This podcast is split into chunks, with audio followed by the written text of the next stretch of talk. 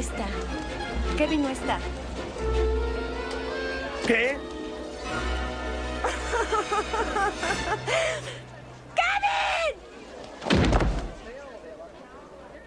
Buenos días, buenas tardes, buenas noches, sean todos bienvenidos a un nuevo episodio de Ahora Todos Tienen Podcast, su programa nerdo multidisciplinar preferido de todas las plataformas de streaming multimedia. Mi nombre es Eduardo Pastor, pero no estoy solo en esta aventura radiofónica, sino que estoy con mi amigo, mi hermano Diego Kevin Forgan McAllister. Diego, ¿cómo estás? ¿Qué tal, Edu? ¿Cómo andás? Déjame saludarte a vos y a todos aquellos y aquellas que están escuchando este episodio, sea cuando sea.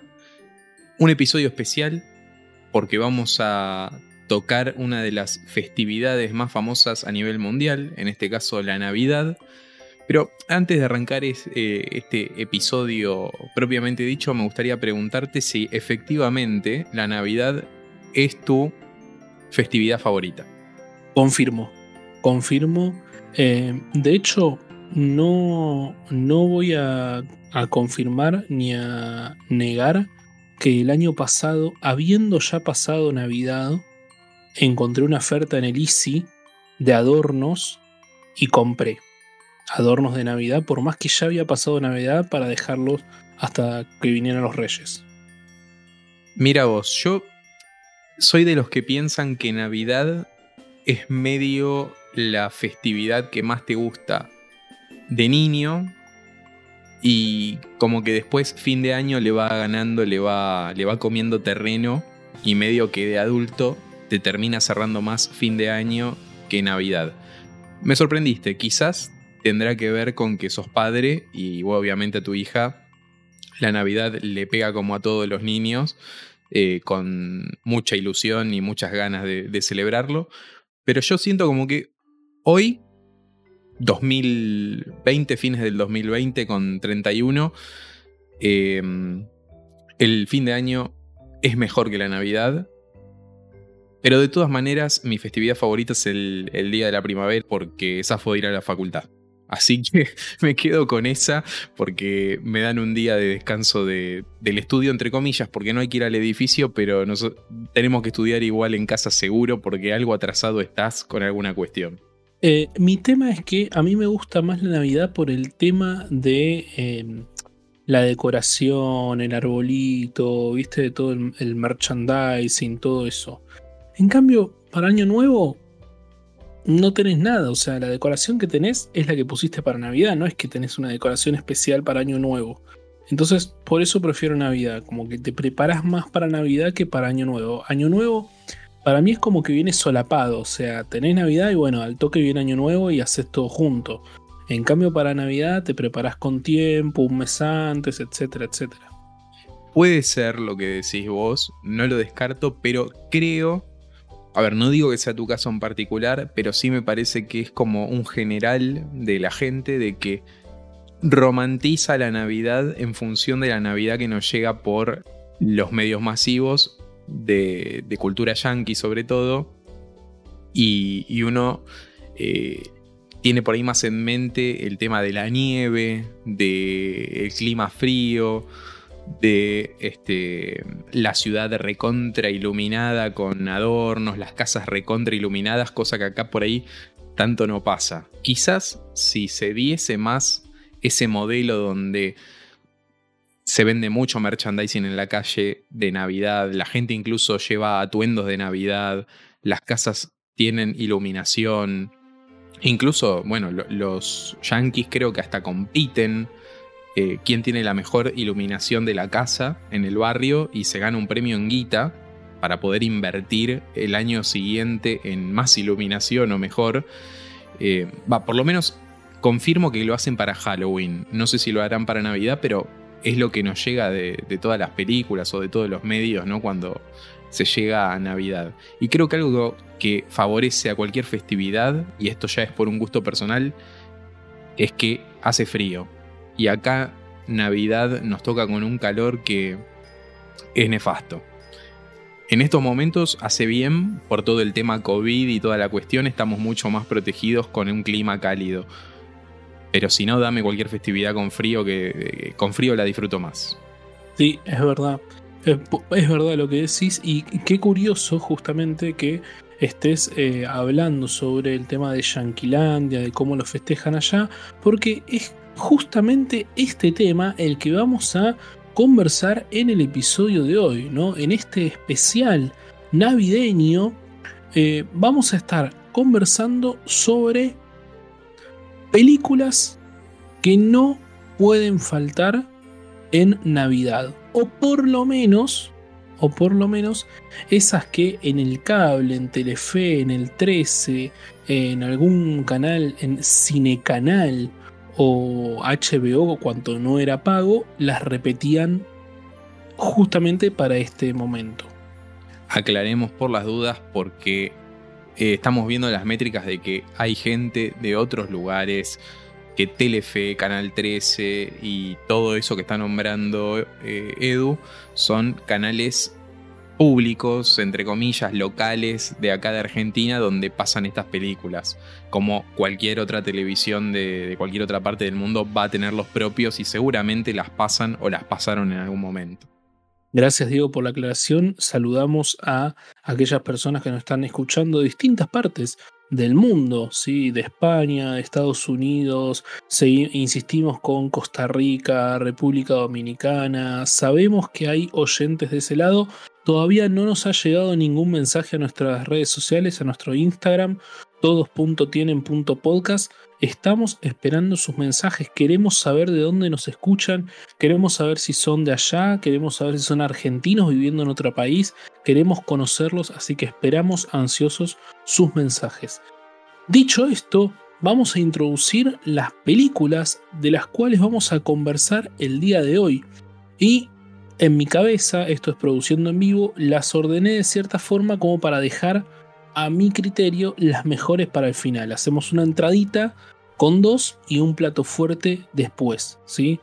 Las primeras dos que vamos a conversar va a ser El regalo prometido, ¿sí? La 1, la de Schwarzenegger, y, oh sorpresa de todo el mundo, existe un regalo prometido 2, aunque no lo crean y aunque nadie se haya enterado, está disponible en la plataforma de la D, la estuvimos viendo esta semana y está ahí para que todos la puedan ver. Y posteriormente a eso vamos a ver, vamos a analizar, mejor dicho, ya la vimos y vamos a analizar y conversarla acá, la película navideña que es Mi pobre angelito 1 y 2. Así que, sin más preámbulo, Diego, ¿querés introducirnos un poco a la historia, una sinopsis, una reseña breve de El regalo prometido? ¿Cómo no? Bueno, El regalo prometido es una película clásica ya a esta altura de, del, del año, por, por, la cantidad de tiempo que hace que se estrenó. Se estrenó en 1996 esta película. Y como dice Edu, es un clásico de, la televisión argentina, por lo menos. Asumo que en otras partes del mundo también la pasan, pero acá en Argentina como que vos decís, si estoy perdido en el calendario y no sé cuándo es Navidad, bueno, si veo a Schwarzenegger en esta película, claramente está por venir Papá Noel en cualquier momento. Déjame comentarte que acá en Argentina se llama El Regalo Prometido, pero en España se llama Un Padre en Apuros, cosa que me sorprende, pero también pega. La que no pega es el título en inglés que se llama Jingle All the Way, un nombre, no sé, rarísimo, rarísimo, sinceramente, pero se llama así. Yo creo, también me llamó la atención el nombre en inglés, yo creo que están haciendo un juego de palabras con el villancico, ¿no? Que no es Jingle Bells, me parece que va por ese lado la movida del nombre. No sé bien cuál sería la traducción exacta, vos me sabrás decir, pero me parece que va por ese lado.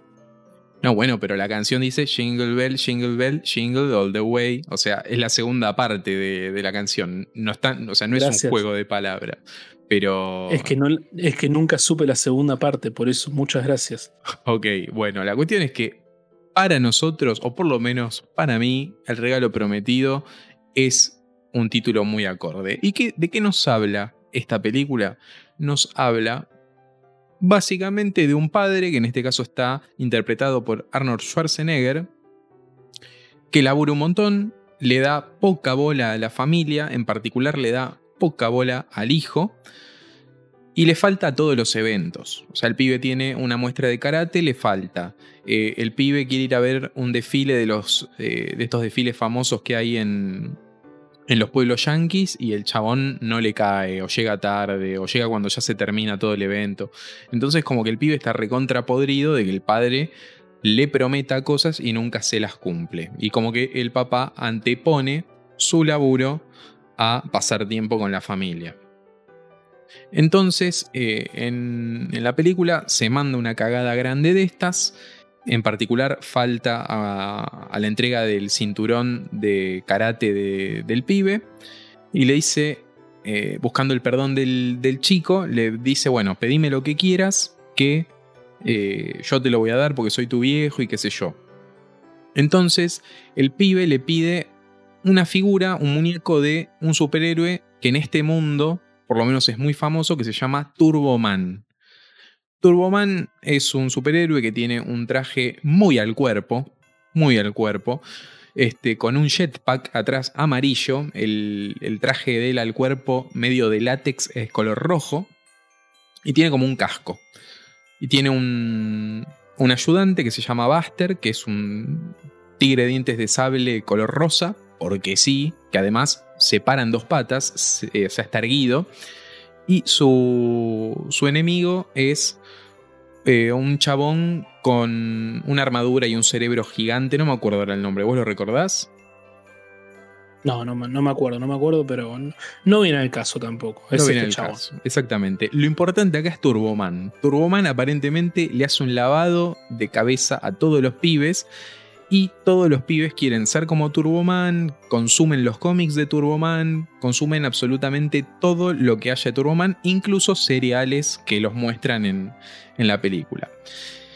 En particular, Turboman saca una línea de muñecos de acción, justamente como dijimos, y es lo que le pide a, Schwarzenegger en este caso, le dice, papá, quiero la figura de Turboman para Navidad y con eso voy a ser muy feliz y te voy a perdonar todas las cagadas que te estuviste mandando durante dos años con un bien material, como corresponde. Ni un poquito materialista el pibito, ¿no? No es que le pidió que pase más tiempo junto, que labure menos, no, no. El pibe dijo, yo te perdono si me compras este que es el juguete que todos los pibitos querían. Bueno, como, como sucede en estas sociedades muy capitalistas, el juguete de moda en este caso el muñeco de Turboman, está agotadísimo por todos lados.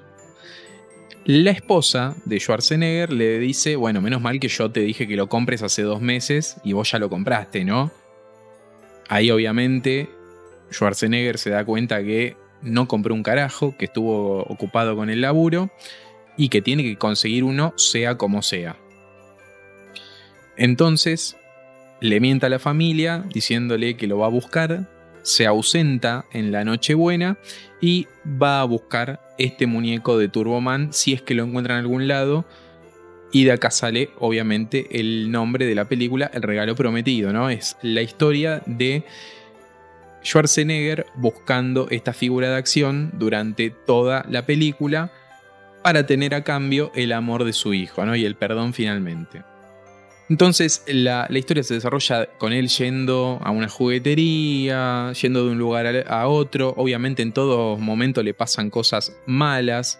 Conoce a un cartero que hace a las veces de compinche y de enemigo. Trata de ser eh, por momentos también el alivio cómico de la película. Es una película que maneja mucho humor físico, mucho humor de golpe, de, patinadas, de explosiones, este, maneja mucho eso, muy de la época también del 96. Y a todo esto, ¿cómo se resuelve el conflicto? Bueno, em, Schwarzenegger tiene que llegar a uno de estos desfiles que le pide el hijo eh, asistir, ¿no? En este desfile se iba a presentar al final del desfile Turboman haciendo un show, ¿no? O sea, una persona haciendo de Turboman o el actor haciendo de Turboman. No lo sabemos. Cuestión que Schwarzenegger se mete medio tras bambalinas, la gente de la organización lo confunde por este actor que iba a interpretar a Turboman y le ponen todo el traje. Le ponen todo el traje, sale en uno de los carros del desfile.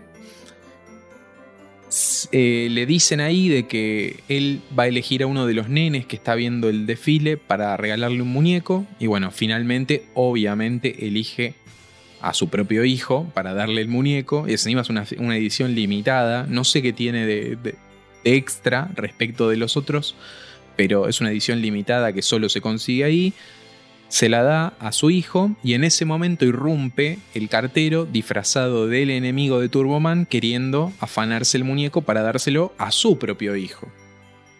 Bueno, sea una situación ahí medio de acción, medio con unos efectos bastante truchos, pero bastante decentes para 1996.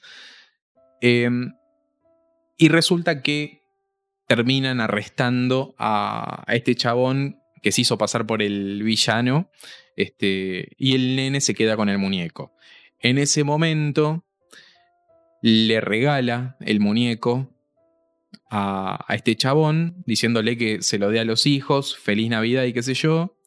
En ese momento Schwarzenegger le dice, pero vos no estabas loco que querías este muñeco, que era lo que más querías en el mundo. Le dice, sí, pero ¿para qué quiero el muñeco si mi propio papá es Turboman, es un superhéroe y qué sé yo? Y ahí se arregla todo. En el medio también hay una, metida del vecino de ellos, que es bastante, eh, se quiere hacer bastante langa y trata de comerle la mujer a Schwarzenegger, cosa que no logra. Por algún motivo también todas las otras madres del colegio le quieren entrar, y no es un tipo del estereotipo de hegemónico, fachero de que uno podría pensar, pero bueno, el chabón se ve que tiene sus conquistas por ahí, y bueno, la película termina así, con la familia unida, él, eh, Schwarzenegger diciéndole que lo ama, que es lo más importante que tiene. Y bueno, y el pibe regalándole el muñeco al villano para que pueda dárselo a sus propios hijos. En ningún momento la gente del pueblo cuestiona cómo Schwarzenegger eh, favorece a su propio hijo a la hora de elegir a quién darle el regalo. O sea, a todos le chupa un huevo de que el concurso sea, entre comillas, fraudulento. Pero bueno, la película termina ahí. Tiene una escena postcréditos, que no sé si vos la viste, Edu, pero tiene una escena postcréditos. ¿Querés contar la escena postcréditos vos? Cuente nomás. Es muy, pero muy cortita. Eh, está Schwarzenegger y la mujer eh, en la casa antes de irse a dormir y la mujer le dice algo así como que no puede creer todo lo que lo que había hecho por conseguir el muñeco para el hijo, qué sé yo, y le tira una frase como espero que te estés preparando con tiempo para eh, mi cumpleaños o nuestro aniversario, una cosa así. Y ahí termina con la cara de Schwarzenegger mirando a cámara fijamente y con la boca abierta que eh, se repite eh, varias veces en la, en la película, ¿no? Ese, el, recurso de mirar a cámara fijamente eh, fue muy utilizado por Schwarzenegger en esta película. Creo que lo hace como tres o cuatro veces. Em, déjame decirte que la escena, mi escena favorita de esta película es cuando eh, Schwarzenegger va con el Papá Noel a esta fábrica de Papá Noeles, ¿no? sí, que hay muchos Papá Noel y hacen juguetes más o menos eh, truchos y terminan todos en una, en una revuelta porque eh, Schwarzenegger se zarpa con uno de los Papá Noel y empieza a cagarse a palos con todos hasta que aparece un Papá Noel gigante y la escena termina con la policía haciendo una redada al lugar y Schwarzenegger haciéndose pasar por policía con una placa de juguete para zafar de esa situación. Esa, toda esa escena es mi escena favorita de toda la película. No sé, Diego, vos qué opinás. Mira, yo no, pensé escena favorita. La escena que mencionás vos me parece que está bastante bien. Creo, si me preguntas, que no tiene una escena memorable, memorable que vos digas eh, se, se, te impregna en la retina y en la memoria. Para mí, el gran plus de esta película es que es muy light. O sea, la ves, no es pesada, no es densa. Y una vez que la viste una vez, y este es el gran efecto que tiene en Navidad sobre todo, es la enganchás en cualquier canal que la estén pasando, desde cualquier momento en el cual esté la película, y la ves hasta el final. O sea, la ves desde que están los títulos iniciales y la ves hasta el final, o la ves desde la mitad y la ves hasta el final. Me atrevería a decirte que esta es la primera vez que yo la vi entera, de hecho. O sea, de, inicio a fin. Y no que la vi un pedacito desde el medio hasta el final y después otro en otro momento del principio hasta la mitad y me di cuenta que era la misma película. Este, esta fue la primera vez que la vi de principio a fin eh, en una sentada, se podría decir. También me, me dan ganas de hacer un episodio con películas de Schwarzenegger Siento que se lo merece. Tenemos Terminator, tenemos esta de Regalo Prometido, tenemos eh, también la de, la de él que se hace pasar eh, por maestro del jardín. Eh, tiene como todas esas facetas de, cuando era más película cómica, también película de acción. Y no sé, la pensé y me gustó. A ver, te quiero comentar algo que tuve la sensación mientras veía la película, a ver si te pasa lo mismo. A mí me pareció como que en varias oportunidades, como que la película estaba cortada. ¿No? Como que venía una escena que yo terminaba la escena e inmediatamente arrancaba otra cosa que capaz no tenía mucho que ver, o sí tenía, sí tenía que ver, porque no es que pasaba otra película, pero como que faltaba algo en el medio.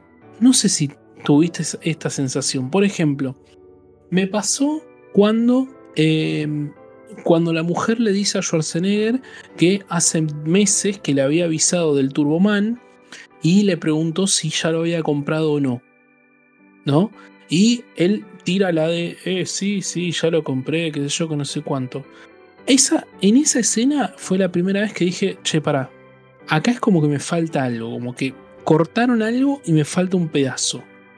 Después me sucedió de nuevo cuando em, en un momento él deja la camioneta porque se queda sin nafta, se va a otro lugar, corta la escena y aparece Schwarzenegger caminando en la camioneta con un bidón de nafta en la mano.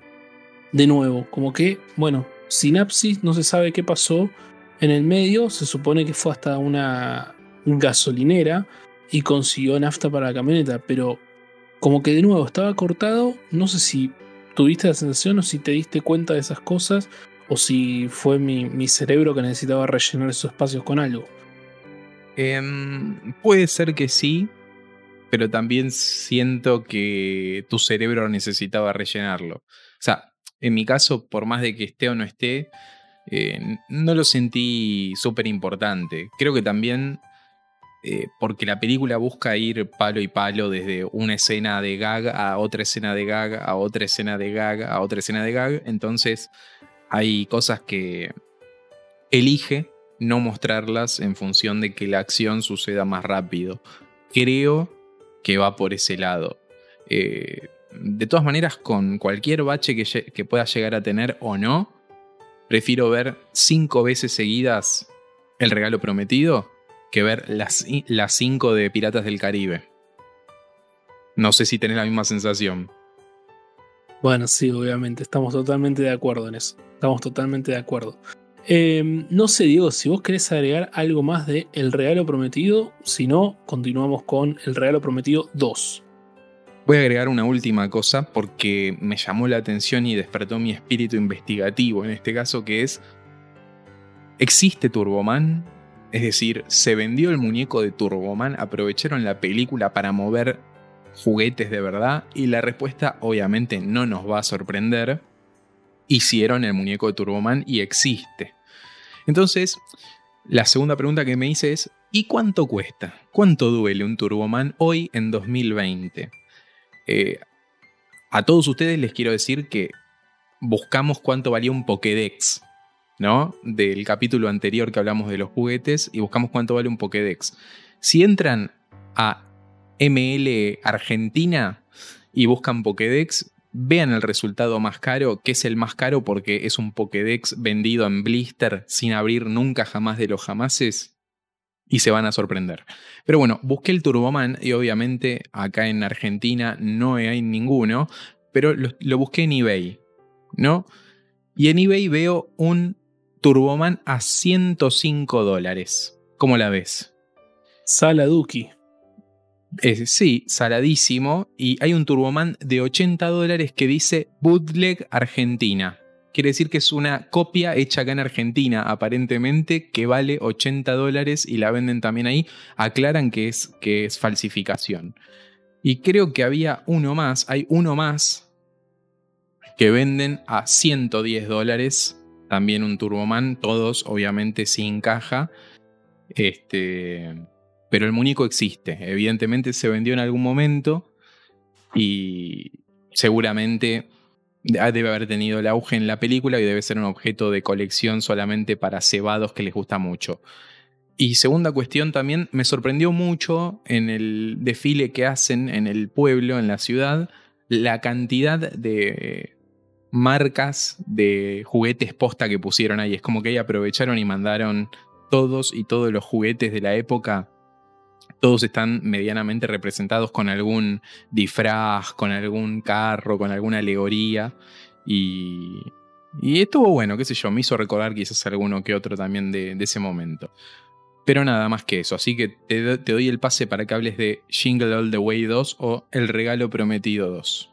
El Regalo Prometido 2, que también podría llamarse El Regalo que quiere papá y nunca me pidió mi hija, porque a diferencia de el regalo prometido, toda la cuestión eh, de la búsqueda de justamente el muñeco, que en este caso es un oso, el oso parlanchín Harrington, o Harrison, no me acuerdo, Harrington, ¿era?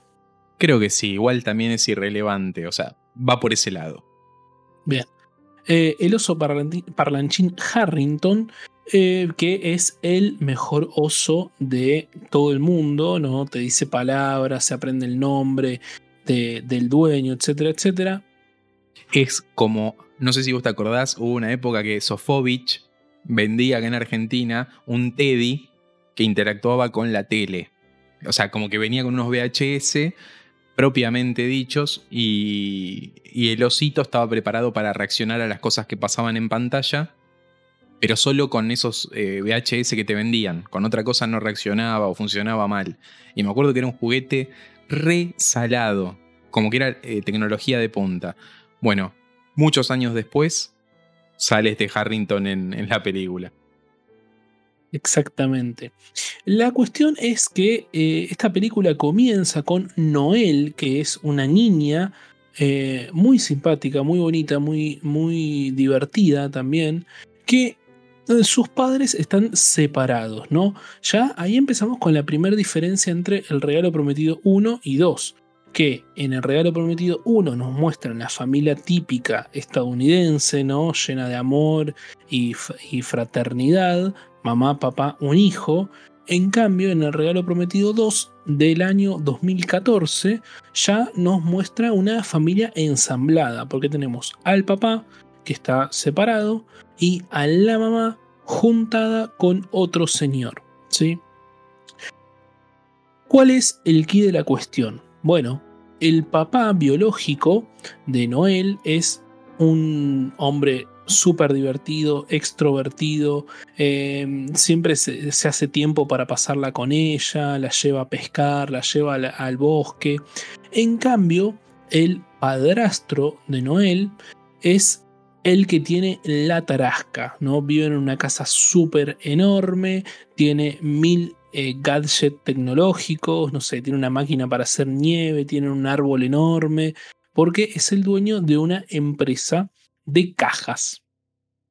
La cuestión es que Noel, un día de estos, escribe la carta a Papá Noel y acá es donde creo que hay un momento muy importante destacar porque creo que este es uno de los problemas de los cuales no termina de cerrar del todo para mí la versión en español. ¿Por qué? ¿A qué me refiero? Y voy a, eh, tal vez voy a adelantarme un poco cuando explique esto, voy a adelantarme al final de la película. Noel en la carta, en inglés obviamente, escribe como ella puede que quiere unificación, ¿sí? O sea, que quiera su familia unificada. El padre, cuando lo lee, como las letras están separadas, ¿sí? Ahí hay un juego como que la nena no escribe muy bien y el padre no termina de entenderlo. El padre no termina de entender la palabra unificación y piensa que dice Harrington. Por eso insisto en que capaz que en castellano no funciona tan bien como funciona así en inglés por el tema de cómo se escriben las palabras. Entonces, cuando el padre lee la carta es cuando empieza a buscar este juguete, el oso Harrington. ¿Qué pasa con el padrastro, no? Con la nueva pareja de la mamá. Bueno, manda a su jefe de seguridad a tratar de descubrir qué es lo que quiere la nena para ganar esta disputa que se había comenzado entre ambos padres. El padre que tenía plata envidiaba el tiempo libre y la diversión que le brindaba su padre biológico y el padre biológico envidiaba todo lo que el, padre, el padrastro conseguía con el dinero, ¿no? La máquina de nieve, las super luces en toda la casa, etcétera, etcétera. Bien, ¿cómo resuelven esta situación? Bueno, el jefe de seguridad de la empresa del padrastro tiene que comprar absolutamente todos los osos Harrington que haya en la ciudad y alrededores para que el padre biológico de Noel no pueda conseguir ninguno y eh, el único regalo que reciba sea de el padrastro, creo que se llama Steve o una cosa así. Acá para mí viene la primer falla argumental de la película. Y es la siguiente, la hemos eh, discutido muy brevemente con Edu, eh, de hecho, la, discutimos antes de ver la película porque más o menos uno intuye de qué la va, ¿no? O sea, se llama El Regalo Prometido 2. No va a ser muy diferente a la 1 en cuanto a que en algún momento van a tener que conseguir un juguete, ¿no? Y la película ya, a diferencia de la primera, que es del 96, esta película es del 2014. Y hay un montón de cosas que son solucionables sin tener que ir a la juguetería. Por ejemplo, tranquilamente podría comprar el muñeco en preventa en Amazon o, en la página de la juguetería o en cualquier otra tienda online sin necesidad de disputarse o tener que levantarse a las 5 de la mañana y hacer campamento en la entrada de la juguetería hasta las 9 para que le den entrada y poder llevarse el oso. O sea, como que para mí fallan esas cosas que ya en 2014 todo el mundo compra por internet, todo el mundo hace esas cuestiones. Incluso podría haber buscado por internet el oso en otro estado de Estados Unidos que sí lo tenga y de última que pagar el envío. Bueno, pero esto lo hace, viste que la camarera del restaurante donde siempre van a almorzar eh, que es amiga de él, le dice, pero ¿por qué no lo compras en eBay? Y él lo que le dice es que no tiene tiempo y que se lo van a mandar recién el 26 y él lo quería para el 24 de la noche o a lo sumo el 25 a la mañana, que es cuando se despiertan todos los niñatos estadounidenses y abren los regalos. Bueno, tenían que argumentarlo de alguna forma, papá. Es una excusa muy laxa para un país que vende en el nivel que venden ellos y en el año 2014. Si me decís que fuésemos en el año 2002, 2003, que se estaba armando la infraestructura y todo. Y además, eh, bueno, no, lo has dicho todavía o no llega a esa parte, pero hay notoriamente más stock del oso que de lo que había de Turboman. Turboman literalmente llegaba a la juguetería y no había ninguno. Acá vos ves que por lo menos durante un ratito están en la góndola. Bien, entonces, continuando con el, argumento de esta película, cada vez que el padre de Noel consigue o está a punto de conseguir un Turboman, este tipo de la seguridad de, de la empresa donde trabaja el padrastro siempre lo termina cagando. Siempre lo termina cagando, ¿no? Eh, por ejemplo, la primera vez que él va a buscarlo, este tipo se levanta más temprano que él, él se levanta tipo 12 del mediodía y empieza a recorrer jugueterías y el jefe de seguridad ya había recorrido todas las jugueterías de las 8 de la mañana y había comprado absolutamente todos los juguetes que había, perdón, todos los osos Harrington que había en, esta, en todas las jugueterías de la zona. Eh, no sé, hay un concurso de montar un toro y el que gana se lleva el, juguete y este tipo va y le paga al maquinista para que le acelere el toro y pierda. O cuando eh, se disfraza, el padre se disfraza de mendigo para ir a una entrega de juguetes benéfica que estaba haciendo el ayuntamiento, consigue un oso y este tipo de seguridad le paga a un niño para hacerse pasar como que no tenía padres y que necesitaba el oso, etcétera, etcétera. Bueno, la cuestión es que siempre encuentran una forma de cagarlo al padre de Noel. A mí particularmente me dio mucha bronca. Me dio mucha bronca que siempre lo terminen cagando, que el chabón tenía todas las buenas intenciones y los otros dos lo terminan forreando. No sé, vos Diego, qué sensación tuviste cuando estabas viendo la película. Mira, cuando yo vi la película, eh, todo el tiempo estuve del lado del padre biológico. ¿Por qué? Porque me parece que el papá adoptivo, entre comillas, eh, o, el padrastro, en este caso, eh, se, se, quiere tomar atribuciones que no le corresponden. Digo, sí está bien que cuide a la nena, que la quiera, que la proteja y toda la cuestión, pero nunca hay que olvidar que biológicamente el padre es el otro.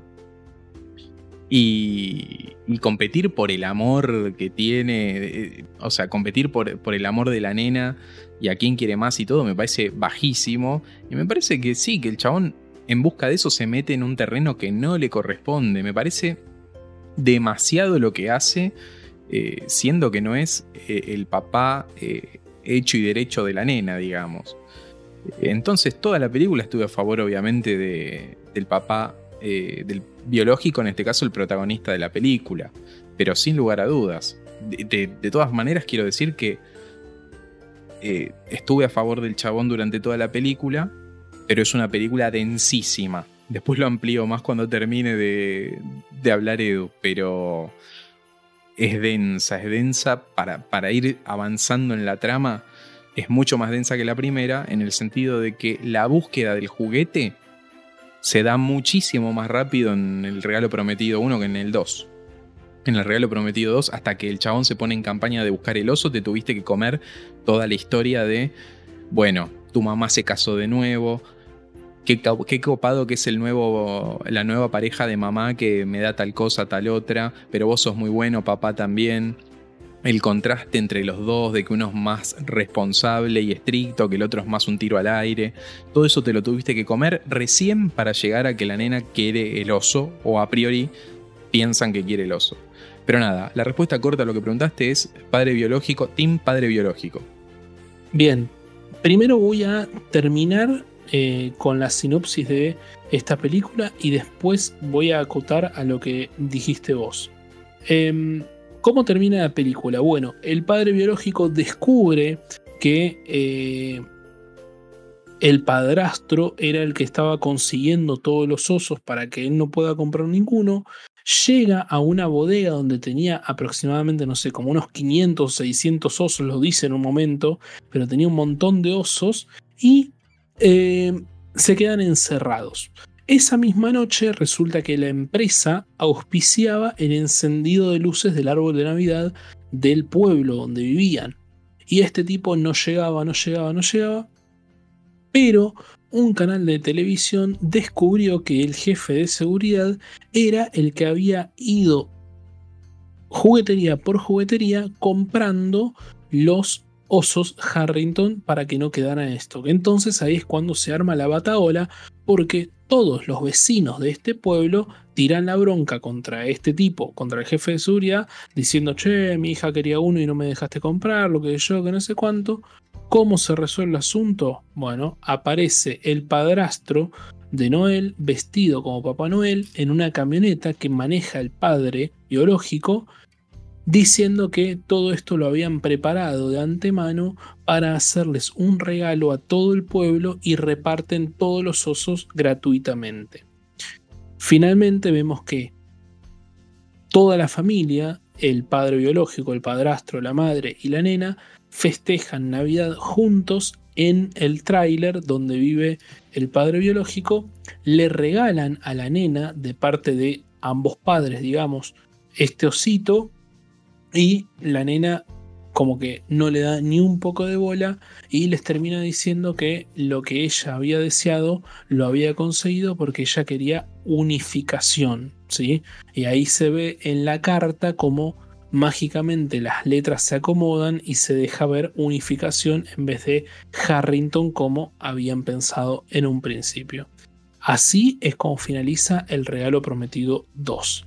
A diferencia de lo que comenta el host de el otro host de este episodio, de este, de este podcast, para mí el regalo prometido 2 es superior al regalo prometido 1, solo, solo superado en un punto, que es que el regalo prometido 1 está protagonizada por Arnold Schwarzenegger.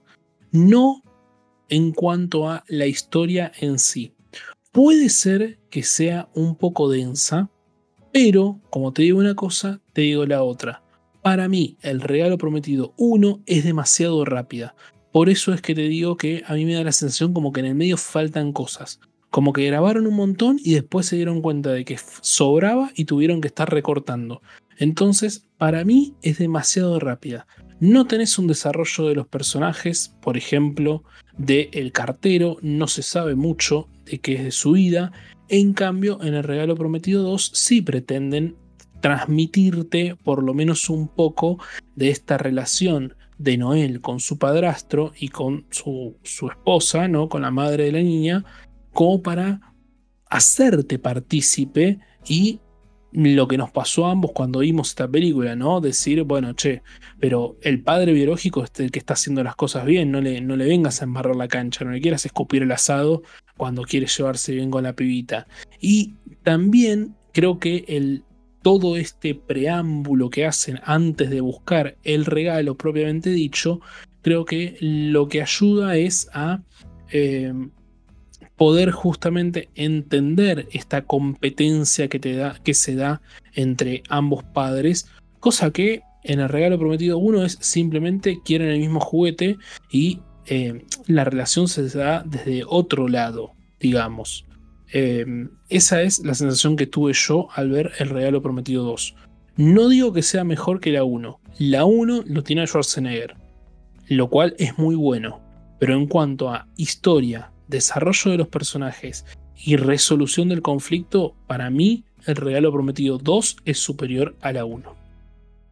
Yo insisto de que para mí no, no es superior a la 1. De hecho, si me preguntase alguien a mí si se la recomiendo o no, no recomiendo que la vean, por lo menos desde mi punto de vista.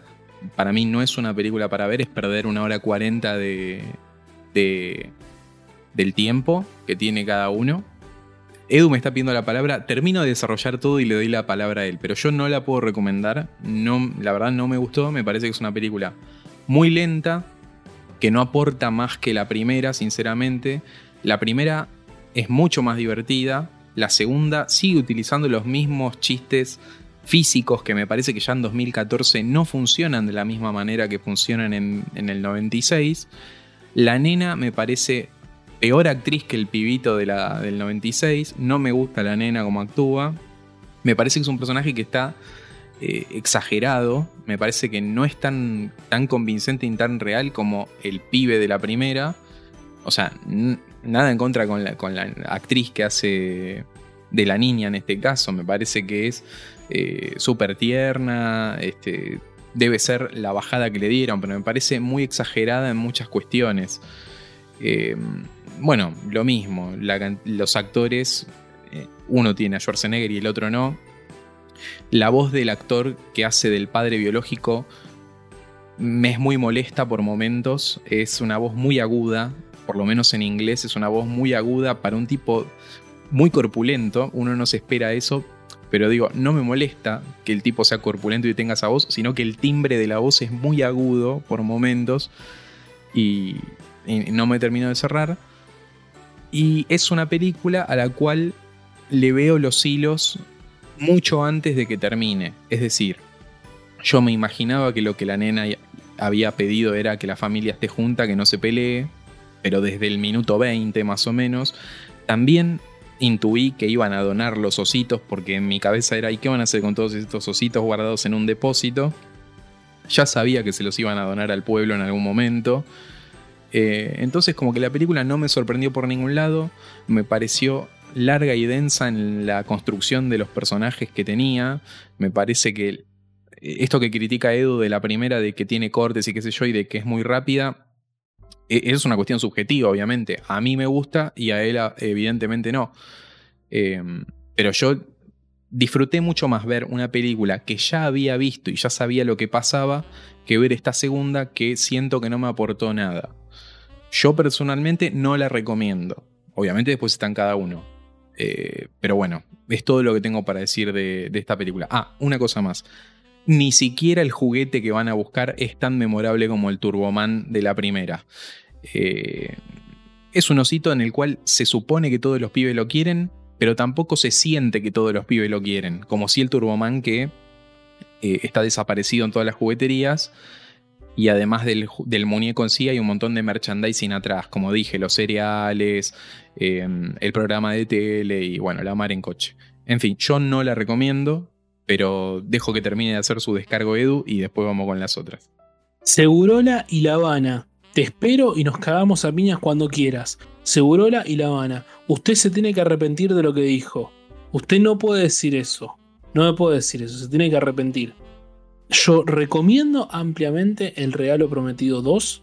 Para mí, la niña que hace de Noel, la hija, es muchísimo mejor actriz que el pibito de la 1, que no me transmitió absolutamente nada. No me transmitió absolutamente nada.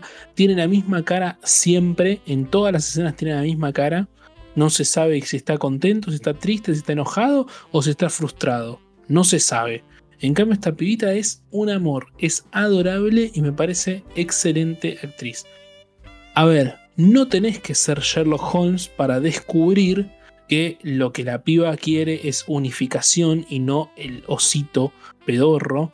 Tampoco hace falta ser eh, el profesor Moriarty para darte cuenta de que los ositos los van a donar al final de la película creo que el humor físico todavía sigue funcionando en cuanto a que es una, es una película para niños que ven películas de Navidad.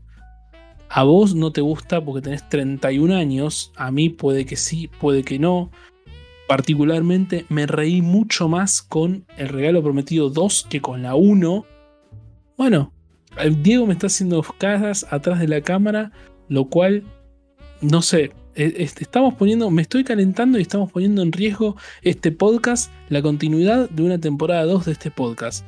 Eh, así que prefiero dejarlo acá, que la gente juzgue si el regalo prometido 2 es mejor que la 1 o no. Véanla, la pueden encontrar en la plataforma de la D, ¿sí? Y vamos a continuar con mi pobre angelito. Eh, Arranco yo. Básicamente, mi pobre angelito 1 se desarrolla en una familia adinerada de Estados Unidos que tienen que hacer un viaje a París porque hay uno de los familiares que ha sido trasladado, ¿sí? Entonces toda la familia es invitada a Francia para festejar la fiesta. El hijo más chico de esta familia, Kevin McAllister, es el ninguneado, ¿no? Todos le dicen que no sirve para nada, todos le dicen que eh, molesta, todos le dicen que es un estorbo. Y la noche anterior al, al viaje se pelea con su hermano, tiran las gaseosas, hacen, hacen un quilombo terrible y lo mandan a dormir al desván solo. Noche de tormenta, se corta la luz, se apagan todos los relojes despertadores, esos que iban enchufados a la pared, porque hoy en día se podría solucionar con una alarma del celular, pero en ese momento no existía, película del año 1990, o sí existían los celulares, pero no tenían alarmas, y resulta que salen todos apurados porque viene el transporte del aeropuerto y se lo dejan al pibito durmiendo solo en el desván. Cuando se despierta, él cree que su deseo de Navidad se cumplió porque la noche anterior, cuando había discutido con su madre, había deseado que todos desaparecieran. Y vemos en un principio cómo es la vida de un niño de 8 años viviendo solo en una, en una casa enorme. Sale de compras, eh, se encuentra con un vecino que le tiene miedo, em, tiene que sacar la basura, corta un árbol de Navidad, etcétera, etcétera. En este momento se introducen a los bandidos mojados, que son dos delincuentes que se encargan de robar casas justamente cuando están vacías. Y la casa de Kevin McAllister había sido una de las señaladas o marcadas comúnmente llamado en la jerga em, para ser robada una vez que estuviese desocupada. Cuando van la primera noche se encuentran, eh, cuando van a entrar por la parte posterior, por la cocina, Kevin enciende las luces y la tele para hacer como que había alguien. La noche siguiente, con un montón de muñecos y maniquís, que me parece una escena excelente, simula una fiesta en la casa. Hasta que estos eh, ladrones se dan cuenta de que en realidad los estaban engañando y el niño estaba solo. Y cuando intenta intentan ingresar a la propiedad, Kevin había preparado un montón de artilugios para defender su hogar de los malhechores, ¿no? Eh, le cae una. A uno de los dos le cae una plancha en la frente. El otro se quema la mano cuando agarra el picaporte. Pisan un montón de estrellitas y de piezas. Eh, Lego. Eh, les caen unos, unos libros, creo, cuando están subiendo la escalera, se le cae la tarántula, etcétera, etcétera.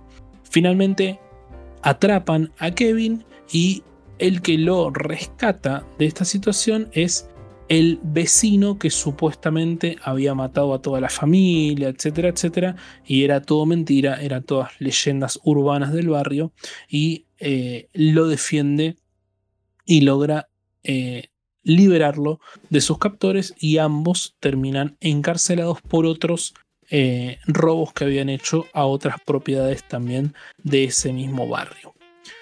Esa es básicamente el resumen de Mi pobre angelito, la película que todo el mundo debe haber visto. Concuerdo, si naciste en los 90 y no viste Mi pobre angelito, no sé en qué tupper habrás vivido, eh, todos estos años de tu vida, pero seguramente la viste en algún momento, la enganchaste en la tele y si no la viste, mírala. Creo que más allá de que algunos chistes por ahí se quedan medio viejitos por el tiempo que pasa, porque también es humor físico y por ahí algunas cosas están muy exageradas y qué sé yo. Eh, la película se disfruta un montón. Yo vi las dos pegadas en el día de la fecha y me gustó bastante. Lo que sí voy a decir un par de cosas anexas a la película. La primera es, eh, cómprenle una tele a los McAllister porque no paran de tener pibes. O sea, la primera escena donde se ve todos los pibes que hay a pabulla. Está bien que está claro, como dijo Edu, que no son todos del señor y la señora McAllister padres de Kevin, sino que hay primos, hay un montón de, de parientes, pero Mismo el núcleo familiar de la familia de Kevin es muy grande, o sea que muy, muy fértil la familia McAllister. Punto uno que quiero decir. Punto dos, soy hasta la muerte Tim Kevin McAllister. Em, lo forrean demasiado, lo forrean muchísimo y siento, eh, esto, esto para hablar ¿no? con respecto a la segunda también, pero siento que en la primera te dan a entender que aprendieron la lección y no lo iban a forrear más y lo siguen forreando como si nada para la segunda, es como que dale que va. Yo quiero decir esto, que estoy seguro que es algo que vos nunca viviste porque siempre fuiste el hermano mayor. Pero yo, más allá de que no tenga hermanos, eh, sí viví y crecí en una casa donde siempre fui el menor de los chicos.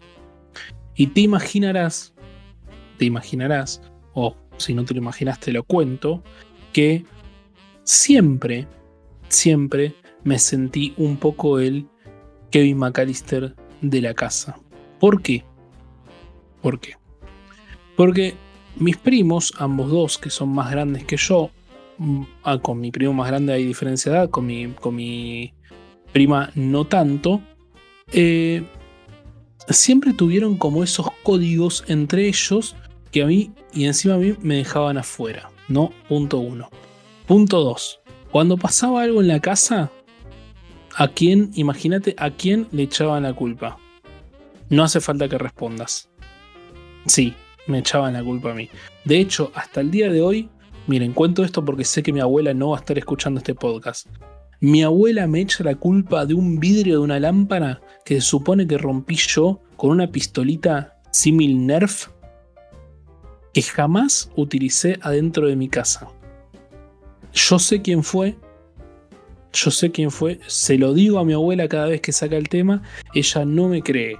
Así que si José estás escuchando este, este podcast, mi primo, hacete cargo, porque la abuela me echa la culpa todo el tiempo de que fui yo y sé que fuiste vos. Cabezón, cuervo, botón. Eh, así que sí, mil veces Team Kevin McAllister. Siempre, de por vida, eh, me lo voy a tatuar en la espalda. No sé cómo seguir después de, esta confesión, ¿no? De este, este crimen tantos años después. Eh, confesado, no sé si ya pasaron los 15 años como para que prescriba o no, pero muy fuerte, no estaba preparado para esto. Y la otra cuestión es, uno tiene en cuenta que Kevin McAllister tiene 8 años en la primera película, o eso informan en un momento. Este pibe tiene que ser ingeniero de la NASA, loco. A mí me llegas a dejar a los 8 años solo en mi casa con dos chabones. Primero que sobrevivir solo, ¿no? Con 8 años. Después a eso sumale que se me traten de meter en la casa y que yo tire un plano de la casa y haga, y haga cosas. Olvídate. Pero escuchame una cosa. Vos no sobrevivís solo con 31 años en tu casa. Imagínate cuando tenías 8. Una cosa impensada. Qué, qué, qué difamación que me haces. Este, una total y vil mentira, además. Porque. Bueno, eh, he sobrevivido mucho tiempo a, los 31. Quizás a los 25 sí no sobrevivía solo, pero a los 31 sí, nada, mentira. Este, pero no, no, eh, envidiable la capacidad de, de, Kevin para sobrevivir y también la negligencia de todos los adultos que tiene alrededor para hacerse los boludos y dejarle pasar todas, ¿no? Em, la verdad, somos Team Kevin McAllister y creo que no hay otra cosa para decir. Vean la película que es buena, y, se sostiene en el tiempo, creo. Me parece que también es una buena película para ver con las nuevas generaciones que se vienen, que quieren ver quizás, uh, papá, mamá, primo, prima, ¿qué veías vos cuando eras chico de Navidad? Y verse estas, estas eh, están buenas. Agrego otro de estos datitos que nos gustan a nosotros agregar. Vean en la plataforma de la N una serie que ya hemos recomendado en este podcast que se llama The Movies That Make Us, que también hay una versión de juguetes. En The Movies That Make Us, o en castellano las películas con las que crecimos o las películas que nos hicieron, eh, hay un especial de mi pobre angelito que no tiene desperdicio. Entre otras cosas, nos cuentan que, por ejemplo, todas las tomas que están hechas de la casa y los exteriores sí es una casa real que existe en Estados Unidos, pero todas las tomas interiores es toda una casa recreada íntegramente en una escuela abandonada. En el gimnasio de una escuela abandonada recrearon cada uno de los salones de esta casa porque eh, la cantidad de gente que había y el espacio y las cámaras no daban abasto para poder filmar en los interiores de una casa real.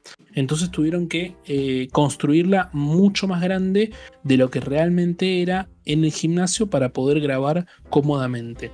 Y es más, en la escena donde Kevin entra en el sótano de la casa del vecino que está inundado, ese sótano lo hicieron en la pileta de este eh, de esta escuela abandonada.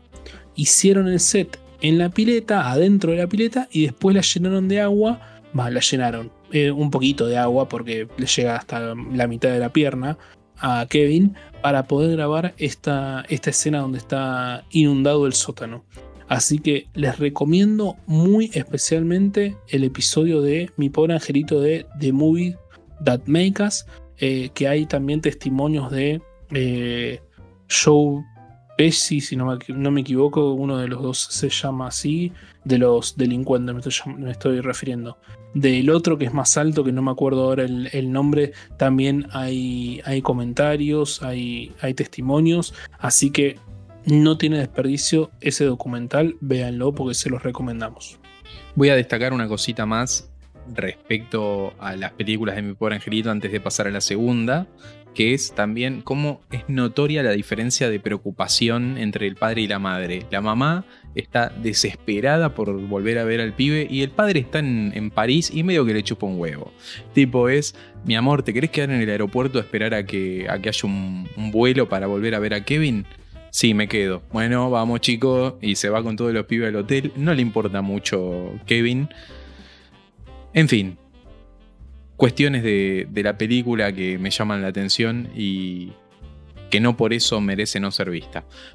Sí, una cosa que a mí me llama la atención también de la película y que es algo que vos acabas de nombrar, es que Fíjate que todo el tiempo la película apunta a que la responsabilidad de que Kevin se haya quedado en la casa es de la madre. ¿Viste? Es como que todo el tiempo trata, no, no sé si es echarle la culpa, pero la muestran como la responsable a ella. Una mirada un poco machista de la situación, ¿no? Porque convengamos que todos los pibes son de los dos y se podrían haberse hecho cargo entre ambos. De hecho, de hecho, a quien la mandan a controlar si los pibes están todos subidos a la camioneta es a la hermana más grande. También a otra mujer. No podría haberse fijado vos, por ejemplo, el hermano mayor, si estaban todos los pibes. No. La ponen a una mujer también en la responsabilidad de controlar que estén todos en la camioneta. Pero bueno, creo también que es algo que se un poco, por lo menos un poco, tratan de revertirlo para Mi Pobre Angelito 2, en donde la responsabilidad ahora sí, por lo menos en parte, es del padre que lo deja atrás. Pero contanos vos, Diego, cómo es la sinopsis de Mi Pobre Angelito 2. Bueno, como la pegaron con Mi Pobre Angelito 1 en, el año 90, propiamente dicho, de 1990, Dos años después se plantearon una meta más ambiciosa que es Mi Pobre Angelito 2 más pobre y más angelito que nunca. No, mentira. Mi por Angelito 2, perdido en Nueva York. Donde acá ya por el subtítulo vemos que la película toma otras dimensiones, hay otro cachet encima dentro de la peli y nos damos cuenta no solo por la locación, que en este caso es Nueva York, sino por el piné de varios de los actores que participan de la misma. ¿De qué trata Mi por Angelito 2? La misma estructura y premisa de la primera. La familia entera se junta para irse de vacaciones, en este caso se van o se quieren ir a Florida, en particular a Miami. Ellos están en Chicago, recordemos. Obviamente haciendo guiños a la primera, todo el tiempo se da a entender de que se lo van a olvidar a Kevin en la casa, pero no, hay como doble, triple chequeo de, ok, nos estamos llevando a Kevin, su pasaporte, su documentación, todo.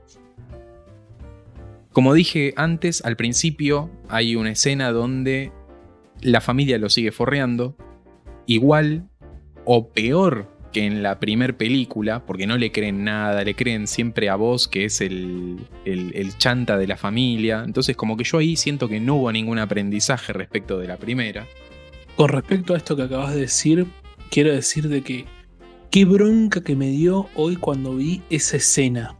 La escena donde vos se hace el buenito y le pide disculpas y se hace el, bueno, me equivoqué, que yo que no sé cuánto, se da vuelta y lo forrea en la jeta a Kevin y toda la familia no le da bola, o sea, no se dan cuenta de que vos es el forro que lo está maltratando, aparte lo hizo quedar como el culo en ridículo adelante de todos los padres y todos los compañeros del coro y Ay, me confundí, perdoname, hermano. Listo, listo, ya estaba, no pasó nada, que yo que no sé cuánto.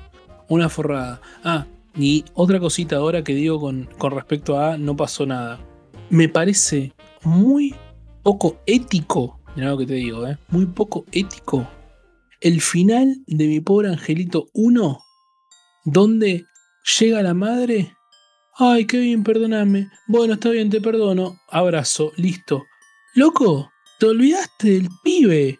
Estuvo como tres días ahí solo y... Ay, me olvidé de vos. Sí, tenés razón, no pasa nada, perdona. Nah, me parece una forrada y me parece muy bien, me parece muy bien que mi pobre Angelito 2 lo retomen y Kevin se la manda a guardar a la madre porque le dice, igual que el año, en un momento le dice, igual que el año pasado que te olvidaste de mí como un perro. Tomá, tomá, te lo dijo, se tenía que decir y se dijo. Bueno, sigamos un poco con la sinopsis. Eh, obviamente le vuelve a pasar lo mismo, se quedan dormidos, eh, pero llegan todos al aeropuerto, ¿no? Cosa que no se dio en la primera, toda la familia, incluido Kevin, llegan al aeropuerto. En este caso, vemos que Kevin tiene un gadget que es un grabador de sonido que, que tiene en la mano, que tiene como un grip bastante particular. Y ya vemos desde el principio de la película que nos lo, tratan de meter en, en, la cabeza de, mira que este ítem va a tener relevancia, mira que este ítem lo va a usar. No sé por qué quieren recalcarlo tanto, como si fuésemos medio boludos a la hora de interpretar imágenes.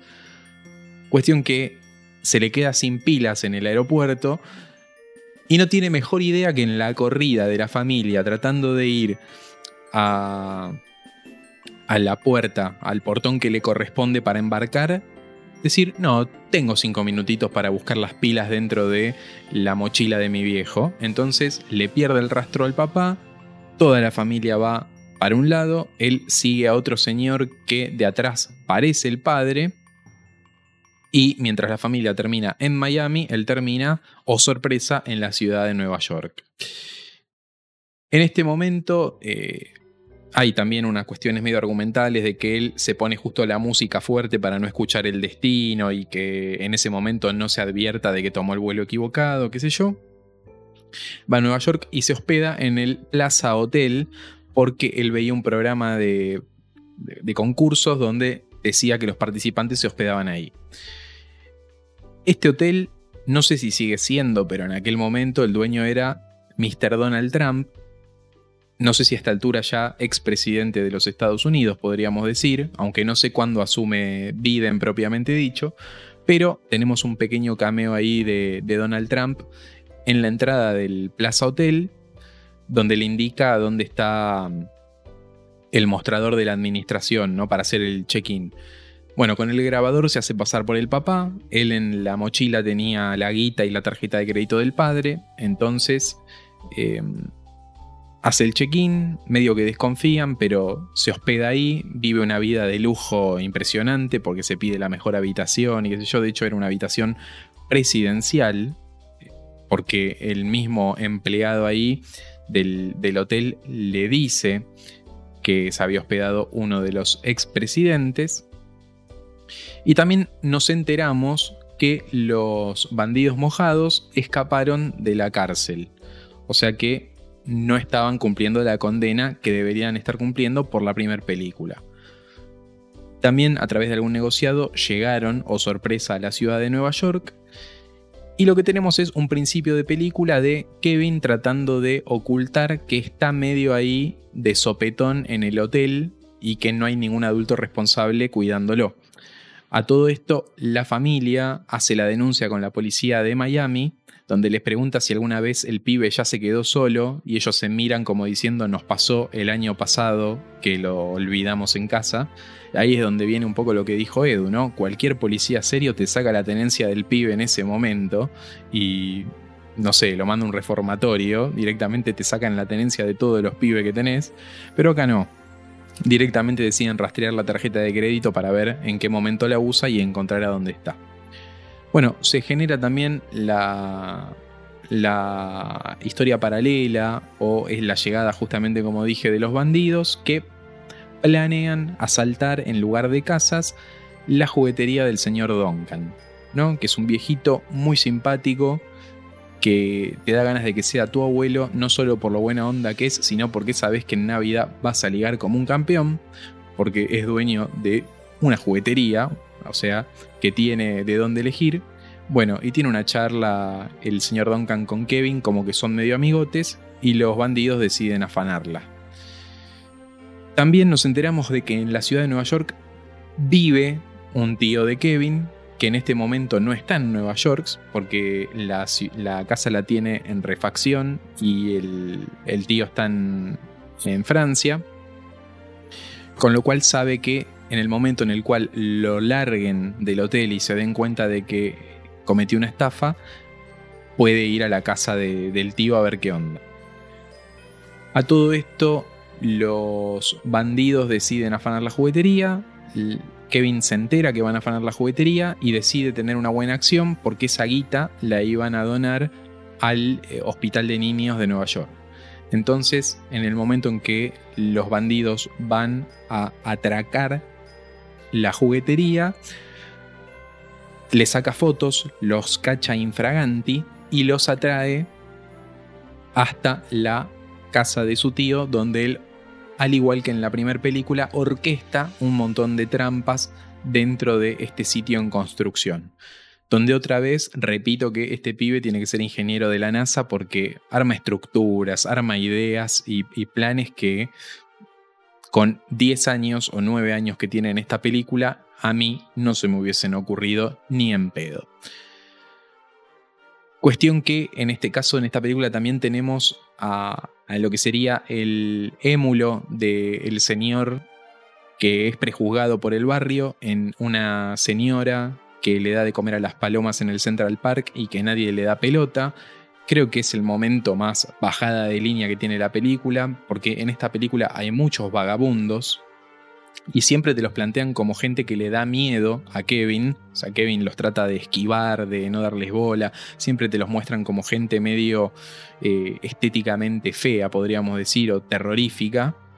Y con esta señora nos damos cuenta de que ella dice, mira, la gente me ve, pero elige hacer de cuenta que yo no estoy, como si no quisieran que formara parte de su ciudad. Pero yo existo y estoy ahí y porque, por más que ellos me ignoren, yo no voy a dejar de estar. Nos enteramos un poco de la historia también de la señora, como que empatizamos con ella y, y se da también esta cuestión de Kevin entablando una amistad con alguien que a priori es rechazado por el resto de la sociedad. Bueno, obviamente Kevin le hace que los bandidos se dañen un montón físicamente en la casa del tío, lo lleva hasta el Central Park. En el Central Park la señora lo ayuda, porque en un momento los bandidos lo agarran a Kevin, prende unos fuegos artificiales y la policía, eh, que ya estaba alertada, va hacia el lugar donde están los fuegos artificiales y agarra a los bandidos mojados que deciden llamarse a partir de ese momento los bandidos pegajosos. O ese es el nombre que eh, elige el bandido más alto que creo que se llama Marvin. Bueno, em, a todo esto, el hotel, como se dio cuenta que la tarjeta era trucha y dejó escapar al pibe, em, a modo de obsequio, le regala a toda la familia la estadía en una habitación a todo culo, mal, a todo trapo, y el señor Duncan, que se entera que Kevin lo ayudó, le da regalos a toda la familia. Ahora, cómo el señor Duncan sabe qué regalarle y cuál es el rango etario de cada uno de los hermanos de Kevin, no lo sé y es algo que nunca va a tener respuesta. Incluso no sé qué le regaló al tío, la tía, al papá y a la mamá, que son gente adulta. Por ahí no quieren un juguete. No lo sé. Cuestión que la, la película termina con Kevin dándole una de las tórtolas a la señora que eh, cuida las palomas en el Central Park y él quedándose una en símbolo de su amistad, que es lo que le dice el señor Duncan. Y tenemos un, un gag donde eh, el, uno de los eh, botones del hotel le entrega la cuenta del room service que hizo Kevin durante su estadía para que el papá lo pague y el papá grita, ¿cómo puede ser que te gastaste casi una luca verde de servicio de habitación? Y Kevin se va corriendo, ¿no? Como si no hubiese aprendido nada. A todo esto hay una cuestión que no dije, pero él se reencuentra, como siempre, con su mamá primero, antes que con la familia, en el Rockefeller Center, que es un lugar muy conocido de Nueva York, que de hecho es donde está la pista de patinaje, esa conocida este, que se ve en muchos lugares. Y, se da cuenta que está ahí porque hay un árbol de Navidad enorme y lo que más quería Kevin era un árbol de Navidad.